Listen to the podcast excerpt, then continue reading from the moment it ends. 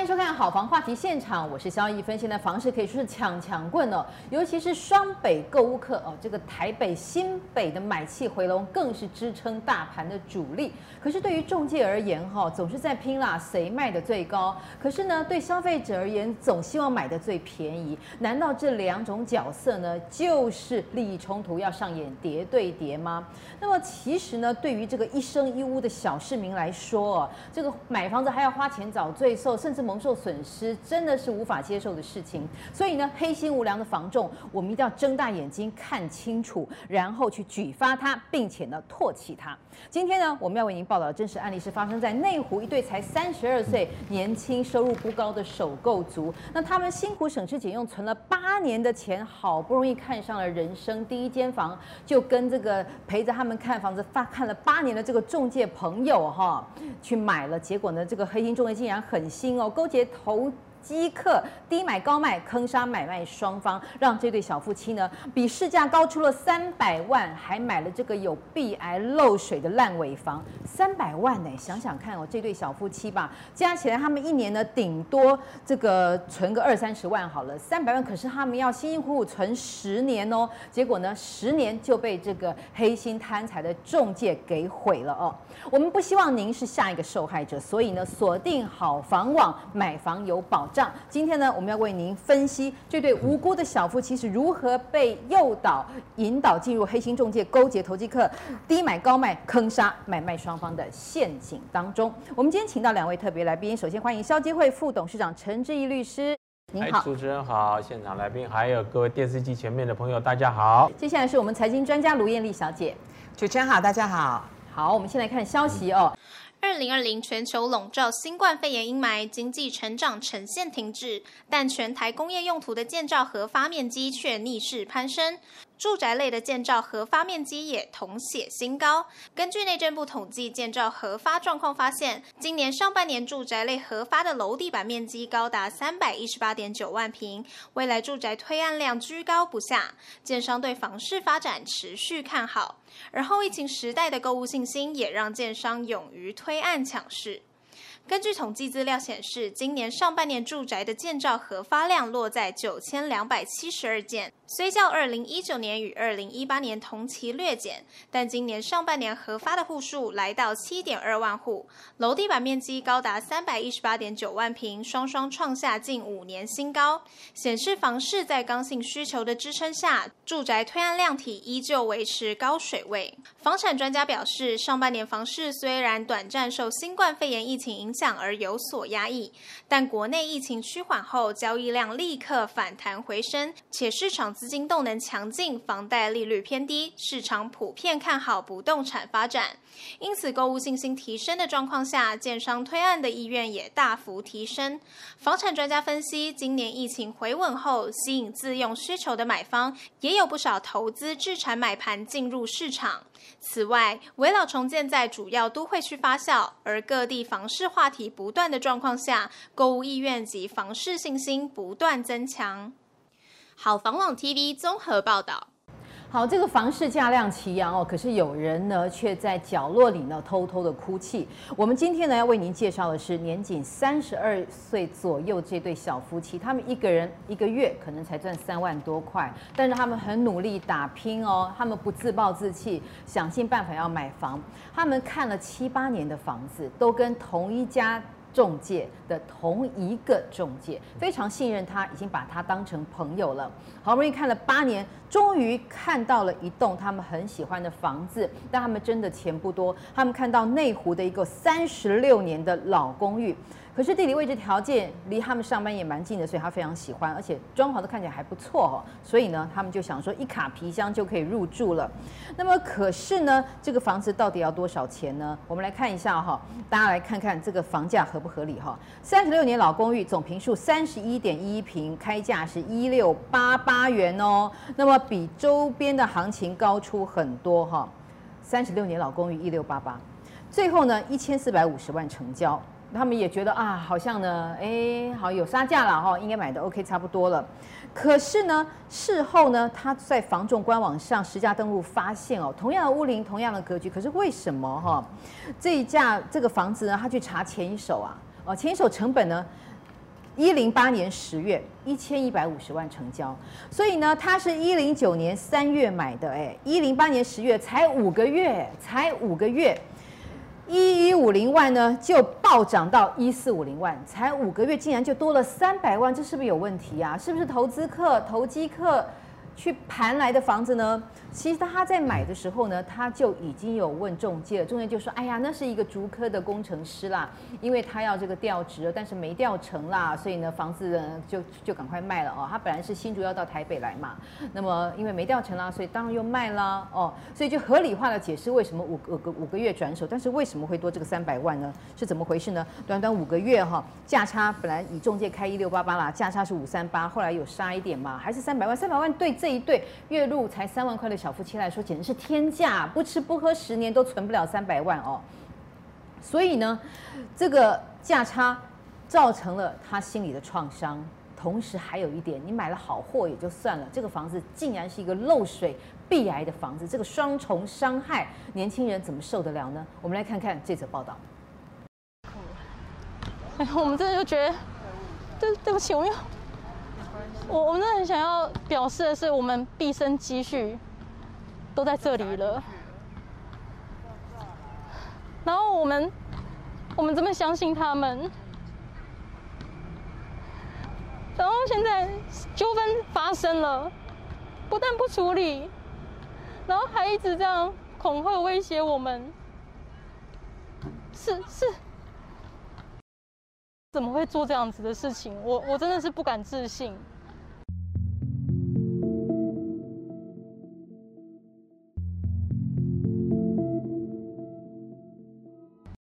来我们家，就好像很有诚意要跟我们解决这个问题，所以我们那时候也还很相信，就跟他讲，就跟他讲说，哦，我们觉得就是第一个，你你你你框我们说，就是你跟我们讲说这是一个自助客，以自助客的需求斥资百万的装潢，然后去垫高这个房价，结果我们怎么发现，你不但没有百万装潢，你光是瑕疵我们去修缮就还要五十万，那那你。那你这个中间这个价差不是很很惊人吗？而且我们买买卖之后，就是我们成交之后，我们去查实价登录，然后我们才发现说，就是其中有一笔，就是这个前屋主啊，就是上一手买卖这屋主取得的成本其实是一千一百五十万。这个是你在我自己后来查到的，之前没有找没有查到。对，然后也没有告知。之前落水发发生水痕的地方，全部被填矽利康，就是被涂抹过了，就掩盖了。然后我们就非常非常的生气，所以我们就是四月九号当当天，我们就立刻找了，就在网络上找了第三方的专业的验屋公司去验屋，然后结果一验出来，整间房子到处都是壁癌，到处都就是三面墙全部都是壁癌，然后全部都漏水。然后天花板就都长钟乳石了，然后，然后全部都是，就是他连那个他全部用木板封起来，然后连检修孔都没有留，然后我们用内视镜进去看，它里面天花板的壁癌啊，什么就是渗水状况很严重，然后再来就是，再来就是它里面有一些电线，然后那些电线都没有照现在的法规包包覆那个防火材质，然后也没有接地线，就是它所有的装潢，它所有的。所有的装修都是不符合法规的，我还一直问的那个房仲说：“哎，那这样完税款我要不要付啊？因为纠纷已经产生了，那是不是要等这个纠纷产生了，我我再就是解决了，我再付完税款？”他一样就是跟我讲说：“修缮是修缮，买卖流程是买卖流程，你不付钱，你就是会违约，你一定要去付。”我还赶快就是请了假跑去银行汇款。就我们所有现金现在全部卡在他们的履约账户里面，我们也不能拿，也不能动。然后我们现在要去租房子，我们夫妻两个人就是辛辛苦苦存钱存那么多年，我们一直住在一个小套房里面，然后一直努力的存钱。我是我是清寒家庭长大的小孩，然后我从小到大领清寒奖助学金，就是辛辛苦苦念书长大的。然后我小时候住在海沙屋里面。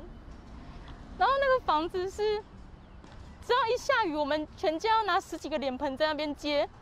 然后你你随便那个墙壁到处都是粉尘，就你一碰就整面墙这样掉了你扑了你满身的这种房子。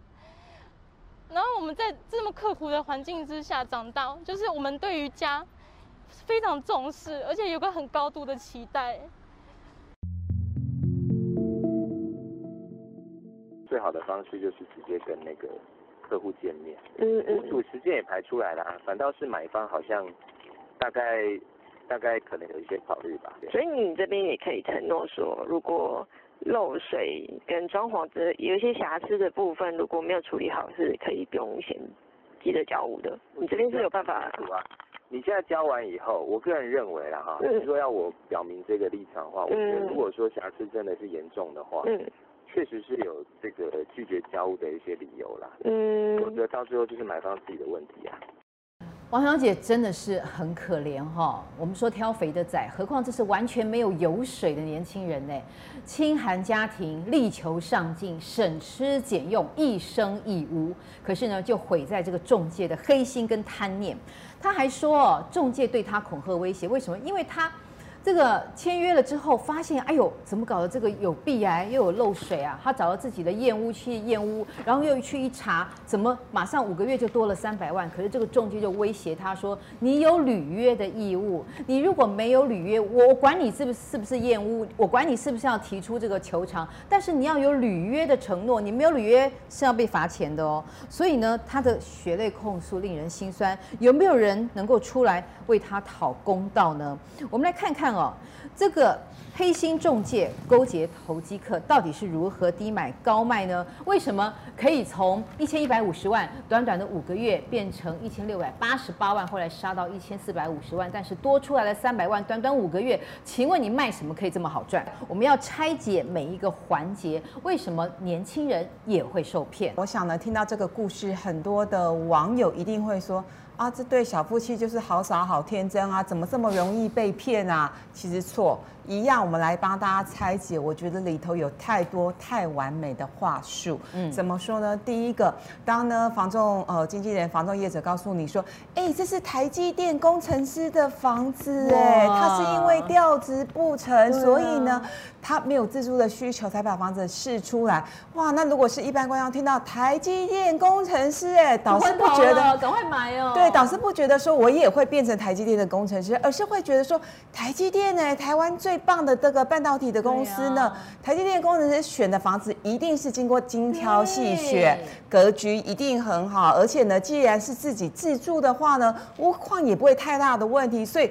我买了台积电工程师房子，就算我不会成为台积电工程师，好歹呢，我住的安心，住的开心，没有太大问题。所以消费者听到这样的话术，什么从美国回来啊，赚很多钱才搬家啊，嗯、这个都要小心，他可能都是骗你的。对。对，所以其实我觉得前一手屋主的状况极有可能就就是一些黑心房仲业者他们包装出来的。我要讲的重点是，因为很多年轻人他们从来没有买过房子的经验，所以他们很容易基于人性本善的这样念头去相信对方。不管是相信房仲业者也好，或者是相信所谓包装出来的屋主，事实上可能根本。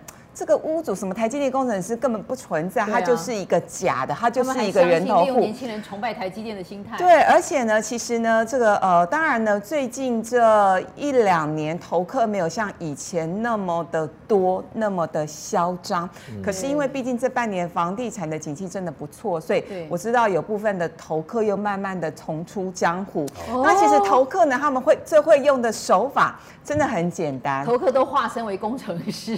对。不仅是这个，而且呢，其实投客他们会找一些人头户来合作，那甚至呢，投客呢，他们也有他们自己的装潢的班底，就跟这次的事件一样。哦、曾经有一个投客跟我讲过一一一一段话，我觉得这段话还蛮贴切。投客的心声，对对？对，他说：“燕玲，你知道吗？有良心的投客，他大概会花三十万到五十万来做装潢，这是有良心的。对，结果他会跟你啊呃，呃，就是骗骗大家说，其实呢，呃，我是三百万或者是两百万的装潢，那事实上他了不起花个三十万，通常不会超出五十万啦。那五十万就是呢，总价真的很高的一个房子，他最多是花五十万。那因为呢，他只花了三十万，要是它的成本，但事实上它对外宣称，那你就会呢把房价加上去，这就是投客它的利润的所在。对，那没良心的投客呢，就花个三万到五万，怎么说？有三万五万的工班啊，我怎么都找不到啊！一分姐花三万五万的原因是在于，她就是重新粉刷一下，哦、然后把它的缺点。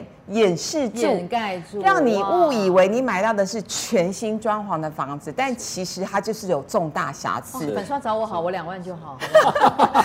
所以就会发生像刚刚陈律师讲的，这从头到尾根本就是个诈术，就是个骗局。所以陈律师哈，你刚才说消基会说卖家提供要三个月的资讯啊，可是这个哈已经买家不一样，对，所以。要补充的一部分就是说，其实现在内政部所公告的只是卖家委托中介公司，可是我要卖房子的话，但是买方的那个部分他没有公告啊啊，所以这个部分就会有不公平的情形啊。啊，原来这样分哦。卖方部分你在应基展示项里面要求说一定要提供成交最近三个月的资料，为什么买方我在委托中介公司的时候却没有同样的保护措施？这个是不对的，那么奇怪。好，那第二个问题就是说，在这个案子里面，其实呢有两个不好的地方是这个年轻人没有做的。嗯，第一个就是没有主动要求，而且在文件上面载明说，哎，拜托把最近成交的那个三个月的那个交易，哎，他跟他看了八年的房子啊，一天到晚在看呐。哎，但是他没有做这个动作。他觉得都在发了，他大家他就全部掌握了。然后第第二个动就是说。他应该还要再叫他提供所谓的历史交易资料。什么叫历史交易资料？嗯、我卖给你的时候，我看到的不动产的文件是只有我现在的登记资料而已。嗯、可是我的上一手，就是说我是三个月间隔三个月就买了，我五个月买了，或是一年就买，这个交易资料可以叫他提供，这个叫做历史交易资料，这个就可以看得到。所以也就会再让你发现到说，现场是全新的装潢，交易又是那么的短，哎，是投资客，好，那你就可以再详细的去评估一下，这样子的价钱有没有被垫高的风险在？我想这样子整个来看的话，就可以比较保障到消费者的一个权益了。请问陈律师啊，我不懂哎，为什么卖这个？卖方他卖房子的时候，他要提供三个月资讯，可是为什么买家不需要？对这个一定有他的道理啊！为什么会这样制定这个规则？背后的因素就是说，那个时候内政部就很勇敢的定出了卖方委托的这个应记载事项，接着他要定买方委托中介公司的应记载事项的时候，就受到业者来的压力。哎呀，不要再定这个东西了啦！哦、不要再定这个东西了，就搞搞了一半就定不出来啦！我天哪！所以就跟实价登录一变零点五一样的意思，搞到一半，嗯，就就就就就就无疾而终，半途而废了，嗯，变成这种很畸形的法律哦，没错。所以我今天不访问你，我还不知道哎，我还以为卖跟买就差那一个，很多人不会注意到嘛，对不对啊？我们今天真的长知识，非常感谢陈律师哦。好，我们拆解到第二个关键呢，就是这个黑心中介勾结投机客。投机客是谁呢？来看这里，证据在这里哈，在一零八年十月一千一百五十万买进的这个就是投机客。他当时一瓶是三十七万，远低于当时的行情价四十六万。结果呢，才过了五个月，四十六万是谁买单？这个倒霉的王小姐这对小夫妻，那是以四十六点六万每瓶多出十万，短短五个月哦。那么。当时这个投机客买这个价钱，不知道是哪个倒霉鬼，他被压低了，以低于行情这个将近十万的价格卖给了这个投机客，然后反手呢接招的呢就是这个呃非常可怜的没有什么钱的哦，被刮了很多油水这个王小姐，每一坪多十万哈，三十一点一一坪，差不多就将近三百万元哈，所以呢这样子这个呃先是。卖低，然后呢再买高，哈，这种情况真的是一贯的投机客的套路。那么现在其实呢，这两年。都已经是首购族或是换屋族哦，投机客其实应该没有这么多了。可是为什么现在看起来好像这个投机客又偷天换日哦，换穿一件工程师的衣服，又蠢蠢欲动了，是不是？对，其实呢，坦白说，呃，就是呢，在房市多头行情的那个年代，当然呢，最近这这一两年哦，投客比较少。可是呢，在前几年啊，房市多头的一个年代，黑心中介勾结投客、勾结人头户，几乎都。是用这种手法，也就是说他们会想用呃想办法用各种的伎俩跟屋主说，哎，你的房子很难卖哦，然后呢，好不容易真的有屋主要有人想要来看哦，你就随便卖。也就是呢，我们之前在节目跟大家分享过，这个王女士的房子也是被贱价低卖之后呢，产生了一连串的纠纷，就跟呢我们现在要讲的状况是一样，也就是呢黑心房仲呢他们会想办法让屋主便宜卖，便宜卖之后呢，那房仲他已经赚了一笔的服务费了，对不对？赚了服务费之后呢，他一定要想办法再去找另外一组买家。那新的买家呢，他就也是呃在短期之内呢把房价垫高。那垫高之后就找找看啊，拿一些这个首购族，他们呢交易经验、买卖经验不丰富，他们对房市的资讯没那么完整。那就像这对小夫妻一样，因为已经看了房子看了七八年，好不容易呢看到一间喜欢的，又是所谓号称台积电的工程师，买了绝对没有问题嘛。那当然呢，对这个黑心房仲来说，他又有一对这个小夫妻可以去好好的去宰杀一番，啊、那但他就是又赚了一次服务费下家嘛。对，他等于是两头赚的一个情况，所以我们才在这个节目里头不停谴责黑心房仲业者，真的是呢呃勾结投客，然后利用人头户，大玩两面手法，我觉得真的是非常非常的不可取。你看哦，一千一百五十万第一手五趴是六十万，一千四百二十万五趴是七十万，六十万加七十万哈，已经赚了一百三十万了。来看第三个关键，投机客勾结人头户哈，我们怎么能断定他是人头户呢？其实啊，我们在买卖房子的时候，是不是最后都会进到这个房仲的这个协商室？买卖双方要见面的，对，哦，可是为什么这个年轻人他他到底有没有看到这个台积电工程师啊？嗯，对不对？问一下这个股票行情也好啊，对不对？为什么都没有看到就成交了？怎么会这个样子？呃，其实坦白说，我并没有听到这对小夫妻针对这点细节来呃跟媒体做一些陈述。也就是说，我我并不确定这对小夫妻到最后有没有看到台积电工程师。台积电工程师，但是呢，呃，这个台积电工程师因为调职不成功，所以呢，他才决定把台北内湖的房子卖掉。说真的，如果这对小夫妻呢，他们冷静去思考的话，就会发现里头有重大的一个漏洞。意思就是说。台积电本来在台北就没有 office 啊，所以他他有调职的必要性吗？我的意思是说，呃，这位台积电工程师如果真的有其人的话，他极有可能是在。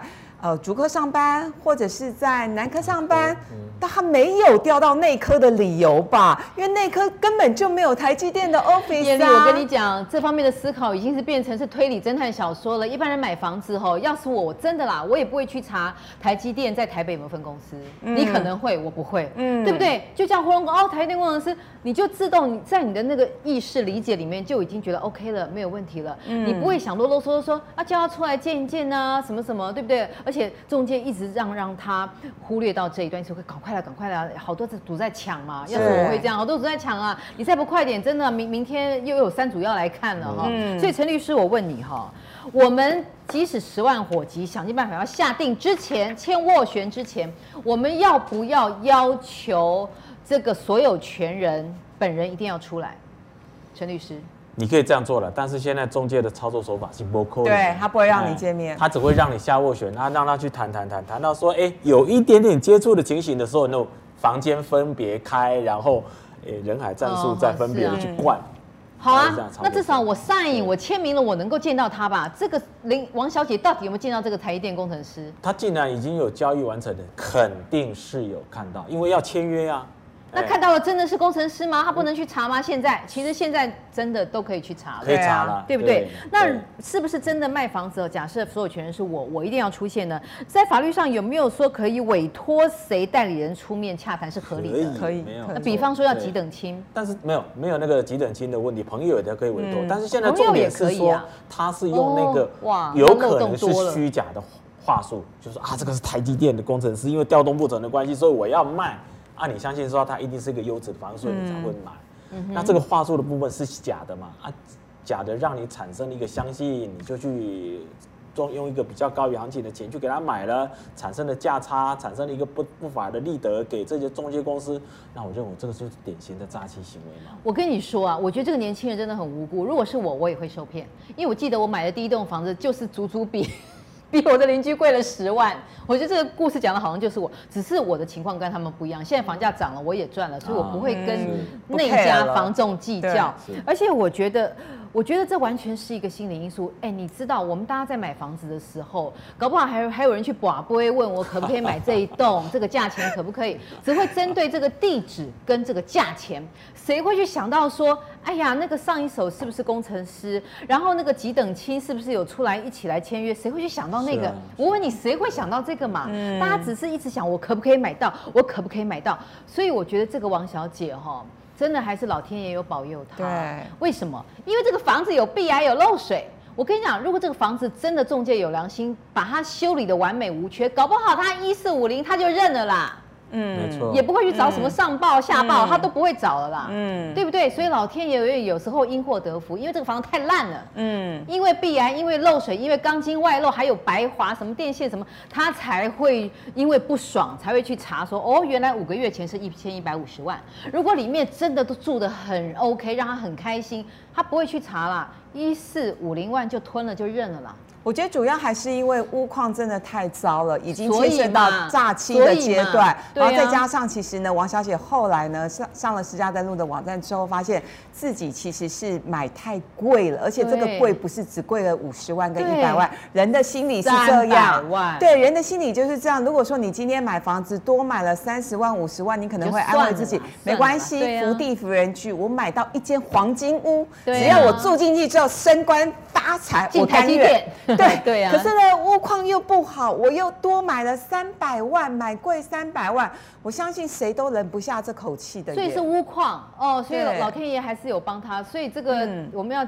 这个警告所有的投机客啊，你还是好好装潢 啦，就是要有点良心啊，对嘛？你省了一点钱，结果最后你整，我相信最后这个整个交易，那个年轻人应该是毫发无伤，我在猜啦，对不对？因为你看有陈律师背书啦，对不对？不但有诈欺，对不对？同时还有蓄意欺骗，白纸黑字都说了嘛，你看看这些照片，对不对？他还睁眼说瞎话，就说都没事，但是都有事，我们大家都看到，这个绝对逃不掉的啦。所以我相信这个年轻人祖上积德啦，他们应该是。可以全身而退，嗯，那么关键就出在于这个 这个投机客装潢的太烂了，以至于他会去。好，来，我们还是把它看完。第四个，那个第四个套路哈，第四个关键，我们还是要把它整个好好的这个追踪一下哈。卖方被卖低，就是回到原始当时的时候，这个一千一百五十万是怎么来的？当时三十七万，可是你看啊。同期大家都是这个四十几万呢，卖方为什么会被卖低十万？艳丽，所以这个我们从制作单位哈，我们透过内政部的实价登录网站查出，当时怎么会这个卖家上一个受害者怎么就会少卖了将近十万呢？对，其实呢，呃，当然我们现在有的资料是这一手的第一手的屋主呢，他是呃卖了。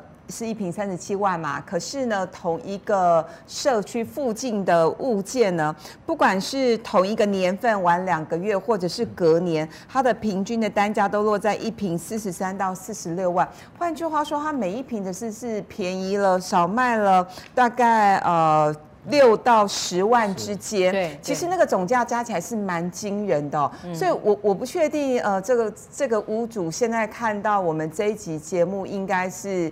第一个悔恨，第二个在想还要不要去找陈律师来解决问题哦，又出了其他问题。对对对，因为那个一千一百五十万是谁？我想这个还是来得及，溯及既往吧，对不对，陈律师？这个一百一十五万的部分，一千一百五十万，我们也不能一千一百一十五万这个交易的个案，我们也不能排除是不是有法拍的问题。法拍啊，哦，这个就要去这个就有可能，对不对？所以你在看到那个实价登录的物件的时候啊，在同一个区域里面，你如果看到有某一个件是非常的高，甚至于非常低的话，那个基本上第一个可能那个就没有参考价值，因为那个不是正常交易情况之下的一个交易价格，那不大概就不是你考虑的重点了。嗯嗯嗯。但是因为在实价登录上面，它不会把那个形成交易的原因，对啊，是什么给你秀出来，它只会看到一个金额而已嘛。但是法拍这个是有可能的。这消费者好没保障，好辛苦哦。看到，首先你要能够看懂数字哈，看懂数字之后呢，背后的原因你根本查不到啊。查不到。难道没有办法可以查到吗？真的没办法。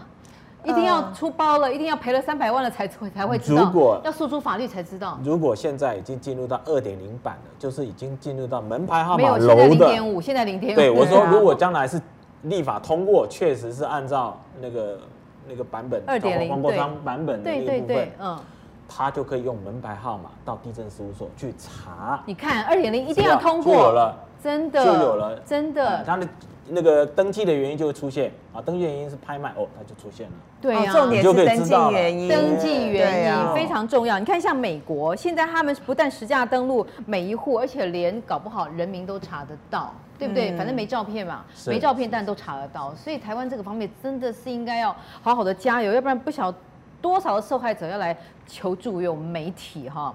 所以总而言之呢，我们今天要告诉大家，就是黑心中介它背后呢是有多少股黑暗邪恶的势力在支撑它。黑心中介，你不要看他人模人样，七八年带你看房子，背后可能是勾结的投机客，投机客也可能是人头户。他干嘛呢？先低买再高卖，一千一百五十万买了之后呢，再卖你一千六百八十八万，然后假装跟你杀价杀到一千四百五十万，坑杀买卖双方的全套路。买卖双方他最大的获利者呢，就是这些黑心中介加投机客加人头户，赚低买高卖的价差哈，一千四百五十万。五趴的中介费跟一千一百五十万五趴的中介费加起来就是一百三十万，不止赚了一百三十万，还赚了三百万的价差，赚双边两次中介费以及价差，所以呢，非常的可恶。大家呢一定要刻骨铭心的去好好的来看这件事情，就是黑心中介。勾结投机客低买高卖这个连环套路来坑杀买卖双方。手法一呢，就是虚构工程师的身份哦，虚构身份说是人头，然后呢，这个台积电工程师到底有没有这样的人？然后第二个，虚构装潢制造虚伪的价值，比方说花个三万五万去粉刷油漆，所以说这是百万装潢，不过还好有这个虚构的装潢，让这个王小姐再也忍受不了了，所以呢跟上报投诉。那么不主动告知前次成交价，利用装潢来垫高房价，一千一百五十万，五个月前成交，他没有告知王小姐。可是呢，还好老天有眼哦，因为装潢太烂了，王小姐受不了了，看怎么这么烂，去查哇，一百一千一百五十万就怎么样现出原形了。同物店短期内交易，这个大家千千万万要提高警觉哦，因为现在没有实价登录二点零可以保护你，所以呢，你们只能找先诚实再成交，同时呢，自动自发进步到三点零的防重会比较有保障，所以你们。我们鼓励你们货比三家，可是第一家防重一定要找有实价登录三点零的。这个防重敢这样做，就表示他有诚心要先诚实再成交。所以呢，有这么好的防重，你为什么不选择呢？如果你喜欢另外一家黑心中介，你可以重复委托，但是你千万不要错过了这个有良心的，能够自己。领先政策落实实价登录三点零的防重门牌给你完整揭露，而且呢，他敢给你到三点零，也就是说你要查前一手到底什么原因，这家中介也会帮你查。嗯你自己那么辛苦干什么？如果有好的资源不用，也只能说天堂有路你不走，地狱无门你自来投哈。然后呢，第一三点零。第二个，在买方面呢，未提供买方一年内的成交价的话，这个中介买贵保证最高退三百万啊。当然，这个有直营加盟店之分，大家呢要问清楚。但是一定是有这样的退三百万的保障哈。所以，如果不是下定决心要做一个先诚实再成交的好中介，谁会自找麻烦呢？有这么好的资源，为什么不用呢？还有卖方如果没有提供卖方。完整的成交行情，保证退服务费，这个五趴全退哈。来，那个六大套路，还有第第四个，就保证你这个六大防线可以炸不到你哈。然后呢，第四个就是实价登录比价王，让你比到最低价，然后看多少钱才合理，百万笔房屋交易的教训哈。其实呢，如果你们还是不相信的话，就来看看。这一家他是实际从事防重经验哦十几年的这个叫房孝如先生，他所写的多少钱才合理？因为买卖其实最终制胜的关键就在价格，百万笔房屋交易的教训，这是大数据啊！你不看怎么行呢？对不对？嗯、你看又就知道这些套路哦，其实一点都不稀奇，只是你不知道而已。所以这个时候就 Google 关键字“黑心还钱房仲”，保证呢就让你知道这个房仲的丑恶面。这个时候呢就要选择先诚实再成交，自动跑到三点零，同时给你实价登录比价王，让你比较最低价的好中介。大家货比三家，多做比较。今天非常谢谢。陈志怡律师，谢谢卢艳丽财经专家，我是肖一芬，我们好房话题，下次再会。